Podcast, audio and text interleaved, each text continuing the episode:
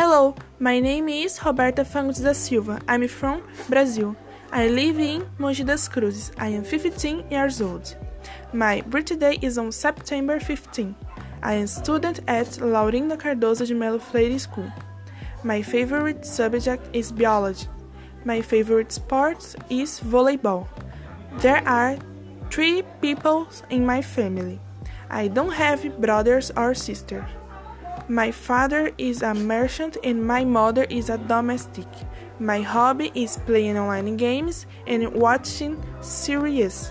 In my free time, I also like listening to music and reading the Bible. I don't like to leave the house on cold and rainy days. My favorite food is spaghetti. My favorite drink is milkshake. My favorite singer or band is Justin Bieber. I like science fiction, romance, and action movies. My favorite place is my home. I like it because I can be comfortable and quiet. I study English because it is the most used language worldwide.